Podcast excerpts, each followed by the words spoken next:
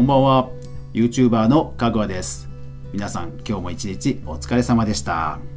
さて今日はですね山崎メディアミックスさんというところにお邪魔しております。なんとかぐわ飯ゲスト第1号です。は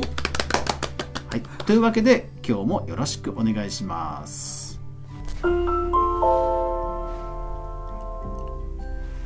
ではえー山崎メディアミックスさんの山崎さんですまずはごし、えー自己紹介お願いできますか？はい。株式会社山崎メディアミックス、えー代表取締役の山崎と申します。本日はよろしくお願いします。お願いしますはい山崎さんはね何年ぶりぐらいでしたっけ、えー、もう何年ぶりでしょうね。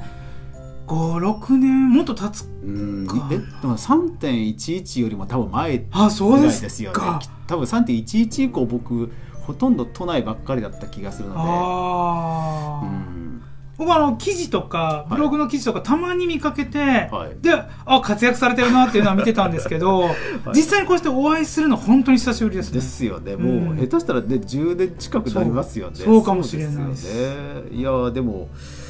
ねあの変わらずご活躍ですごあい頼もしい限りですねはい一緒に埼玉を盛り上げてあーそうですね、盛り上げましょう。はい、えーで山崎さんの普段のお仕事をでは教えてくはいださい。。えっ、と、映像制作会社をやっております。はい。はい。えっとお一人でやられてるんですか？それがですね、まああの実はあのまあなんていうんですかね、あの共同経営のあのまあ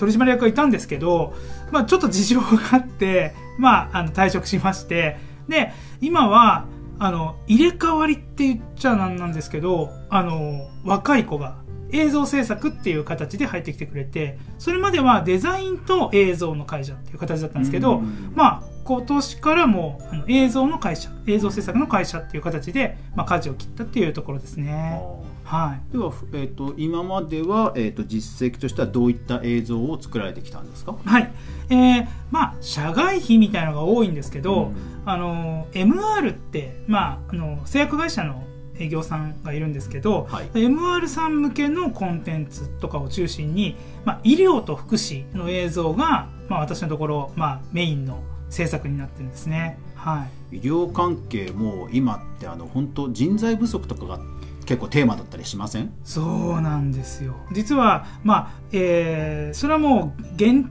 社内限定というかそこの会社に来て面接に来た人しか見れない映像なんですけどあの、まあ、特別養護老人ホームの中でこう興味がある人が来て見る DVD っていうのがありましてその制作で、まあ、あの理事長さんから、まあ、2年間で40人もうん。それを決め手になって就職してくれたっていうお話を伺って、まあ、それが一番こう実績としてはすごく、まあ、数字が出てるものなんですけどそれを公開したいんですけど実はあの、まああのまあ、プライバシーの問題があってそこに入所されていた方なので、はい、なのでちょっと公開 YouTube とかで公開できないっていう残念なところがあるんですけど、まあ、本当に感動的な VTR なんですねそれは。素晴らしい。そう確かに僕も教員時代、はいあの体験入学体験入学に見せるように、はいそう作ってなんかどんだけ引きつけるかっていうののうんこうなんかあのー映像作りの違いとかはすごい、うん、あこんなに違うんだっていうのはあったんで、やっぱうんはいりプロの人に任せると多分かなり違うんでしょうね。あのうちの会社は、まあ綺麗な映像を作るというよりも、まあ、本当に伝わる映像とかその掘り下げる部分ですね心に響くの何かなとかっていうところをこう企画するっていうところが一番、まあ、メインの制作になるので、まあ、そこは本当にプロとしてお任せいただけたらっていうところですね一番。それは、えーとじゅえー、と受験する人受験っていうかその応募する人に響くってことですよね。そうですね、うんはいそれってちなみにこう業種によっても違うと思うんですけど、ええざっくり言うとこうどういうところにこう刺してめがけていくんですか？はい。あのーまあ、いろいろなお話を聞くと、やはり皆さん心配なのは、職場の人間関係。はいぱりそうなんそうなんです。で、一番、なんか本当にあの、このワンカットがあったから入ったっていうのもあって、それは何かっていうと、肩を組んでみんなで笑ってる写真だったりするんですよ。えむちゃくちゃベタですねそうなんです。ベタなんですけど、それを見ただけで、あ、この会社は入っても大丈夫だ。結構必要以上に怖がってるのかもしれないですね。就活生たちは。うん。へはいやっぱりベタ大事だなベタ大事なんですよ ベタ大事だなベタ大事ですそれとあとそのプロジェクトで入った時にどんなプロジェクトを任せてもらえるかっていう具体的な仕事内容っていうのもやっぱり重要な、まあ、要素になりますね。そうかやっぱりあの入った時後のイメージってうん。映像の方が、言われるより映像の方がきますもんね。来るんですよ。パンフレットとかで文字で想像するよりも映像で実際見た方がピンとくるんですよね。確かに。だからあのね NHK とかでもあの職場体験的なドキュメンタリーって結構見てて飽きないですし、うん。引き込まれますよね、そうなんですよ。うん。そっか。現場力を引き出すっていうのはめちゃくちゃ大事ですね、うん、ほどねちなみにその辺を引き出すこうなんでしょうね。あの目線というか視線というか、その辺って山崎さんもともと何か勉強されてたりとかしてたんですか？いやー勉強はしてなかったですね。ただやっぱりその若干クレームを言われると燃えるタイプだったんですよね。前から。それで例えばなんですけどあのこれちょっと話変わっちゃうんですけど私あの ABEMATV で将棋チャンネルのところで現地ディレクターをやったことがあるんですよ、へえはいはい。名人戦ではい。あの2017年の頃だったんですけどあの佐藤名人と稲葉九段がこう、まあ、何番勝負かっていうところで、うん。その時にあの、まあ、青森で撮影してた時なんですけどあの、まあ、記者としてはアベマさんとあとまあ新聞社さんがもうなんていうのかなスポンサーなんで必ず前に行って撮影していいですよっていう許可をもらっているのに地元の新聞社が前ずらっと時間よりも前に来て並んじゃったんですよ。ではい。それで私一番後ろのところに陣取るしかなくてで、まあ、結構重たいカメラだったんでビデオカメラをこう上から撮ったんですよ。で棋士がこう打ってるところをこうズームででもズームで上から長いことっていうと絶対手ぶれするんですよ。で手ぶれの補正とかはもちろんつけてたんですけどもう1分2分なんて持ってるともうすごくブルブルブルブルきてでもうアベマとか最近のやつってコメントが来るじゃないですか、うん。でコメント見たらなんだあのカメラマンは素人かみたいなことをか書かれて、でとってつもなくその時カチンときたんですよねまあ僕はもうプロとしてやってるのにそんなことを言うやつがいるって。でもう次の時から僕はあのなんていうんですかね腰にあのなんかこうあ棒はい。応援団がね応援団がつける旗を刺す時に固定する、そうですそうですすそうです。あれをあの思いついて一脚をそこに刺してあの旗をみたいな形で上から撮影するっていう手法をその場で編み出してだからそのアベマさんのその2017年の名人戦は巨人目線で あのきあの寄付寄付とかあの打ったとか見れると。い うあのまあ評判なのか何なのかあの話題にはなりましたね。部屋なのにドローンで撮ってんのかみたいな。そうそういう感じで。へあーでもなんかそういう部分でなんかどうやったら人に響くだろう届くだろうっていうのはうん常に考えてることですね。でやっぱりその反響があることでなんか自分のさらにさらなるモチベーションにつながるみたいなそそういうスタイルあります。はい。はいちなみにじゃあその、えっと、映像制作のお仕事に就かれるまでのこう、えっとまあ、新卒から含めて、はい。どういうこう経緯でそうですなられたんですねか？あの私、まあ、こんなこと言うと本当にみんなドン引きするかもしれないんですけど、えっと28ぐらいの時までニートだったんですよ。なんとなんと ニートだったんいやです。これは皆さん希望を感じますね はい、あの本当にちょっと感じてほしいなと思うとこあるんですよ。その28ぐらいまでニートでも、まあ、50近くなってその会社の経営ができる人を雇うこともできるっていうような、まああのまあ、それなりに破天荒だったしいろんなことで怒られていろいろこうへこんで、まあ、角取れていった部分はあるんですけど本当に28まではそうですね。夢見夢見がちという あの、まあでもあの林先生林修先生もパチンコやでハマった時期とかあるって言いますよ、ね、あそうなんですか？た確かなんか確かなんか、うんなんか聞いたことがある。結構あの人も破天荒ですよねなんかね。あそうですよね。教育者ぽい雰囲気ですけど。そうそうあそう。あそうだったんだ。あ共感、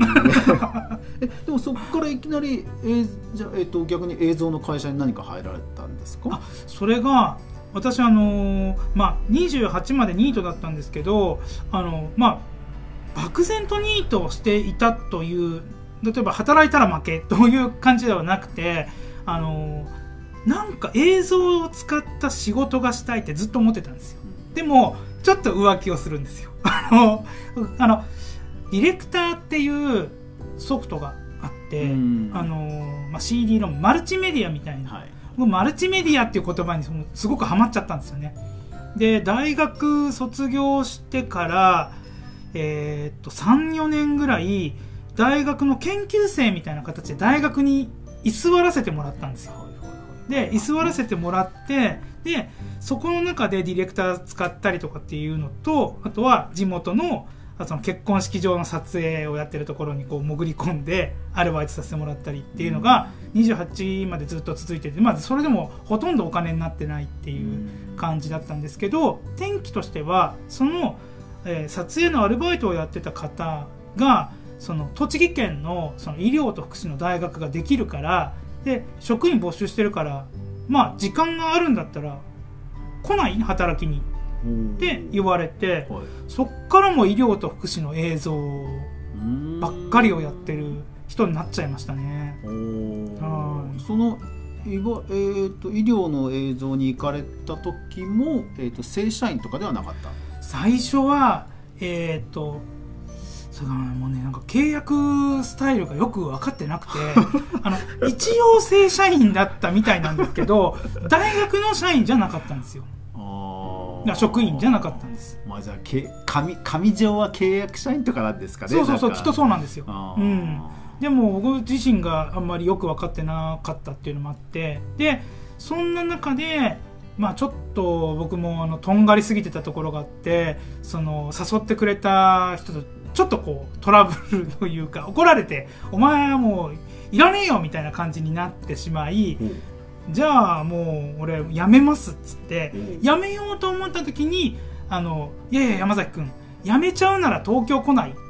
てすごい熱烈オファーをはい。人生で初めて熱烈オファーはい。をもらったんですよ、なずっと28までニートだった男がはい。ひ人から必要とされて会社にうちの会社に来いよと。えそれはもともとそのその紹介してくれた方同じ方なんですか？あ、えっと紹介してくれた方は栃木の方で、ええ。東京の方はまああのまあつながりがつながりが、はい、別に後からできた方なんですよ。であの栃木の方は、まあ、結構喧嘩というかちょっとトラブルで、うん。あのまあちょっと僕の方がねまあ多分悪いんでしょうけど、まあ、バンドでよくある価値観の違いみたいな、いうそういうね、そういうことですそういうことです。は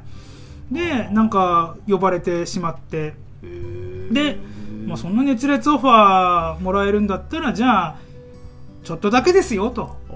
もう辞める意思はあるんでって言って、はいちょっとだけよっていうふうにして行ったのが3年ぐらい行っちゃったんですよ。えーそれじゃあ退職エントリー書いてとかそういう感じなんですか？いやいやいやいやいや。そもそも見つかったの。もうそもそもそのエントリーを書いて都内で就職しようと思っていた矢先にそうやってこうオファーが来て。本当に突然ですか？突然です。え突然というかなんだなんかこう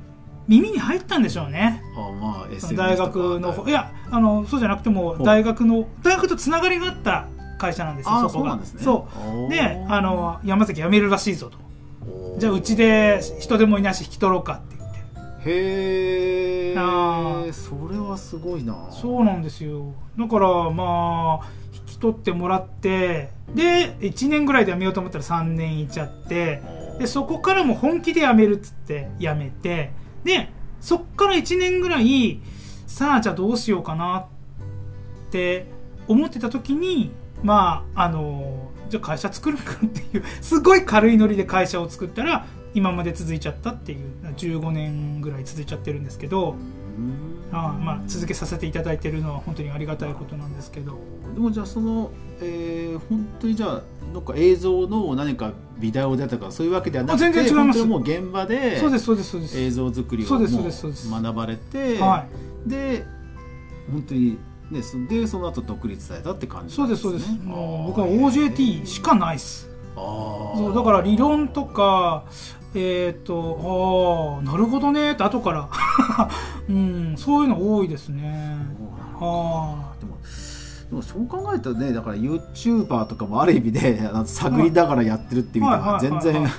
そうなんです。だから僕 YouTuber におすすめしたいのはえっ、と他の収録現場に行ってみるってことだと思います。僕はあの例えばですけど、まあ、アベマさんとか他のもうちょっと大きいポスプロさんみたいなところにこう入り込んだりすることもあるんですよ、うん。そうするとそこでかなりの知識とかまあ本当にあの番組のディレクター「はいやって」とかって言われて「ノッ TV」ってもうなくなっちゃいましたけどあーはいはいはいはいノッ TV のディレクターもやったことあるんですよ。で突然そのミュージシャンもすげえ有名なミュージシャンを前にして急振りやったりとかフロアやったりみたいなのはいやってたんですよ、はい。でももう超意外痛いですよその時は、はい。でも意外痛いんですけど得るものもすごく多くて確かにもう映像って歴史がありますから、うん。いろんなジャンルでいろんな独自のノウハウがありそうですよね。ありますありますすあります。あだから本当に、えっと、YouTuber ってもう一つのジャンルなんでそれでいいじゃんもう終わりでいいじゃんっていう発想もいいんですけど例えば公開収録今はねあの新型のコロナの影響でなかなか行けまい、うんうんうん。まあ、ないなくなってますけど公開収録とかがあったら YouTuber の方は行って勉強してみるといいと思いますそうすると AD がどうやって動いてるかとかあのディレクターどうやってさばいてるかとかすごい見れるんでもうスキルアップかなりします、確かに。はい、はい皆さんいかがだったでしょうか？大変興味深いお話でしたね。とりあえず今日はここまでということで続きは明日ということで最後までご視聴ありがとうございました。やまない雨はない。明日が皆さんにとって良い日でありますように。おやすみなさい。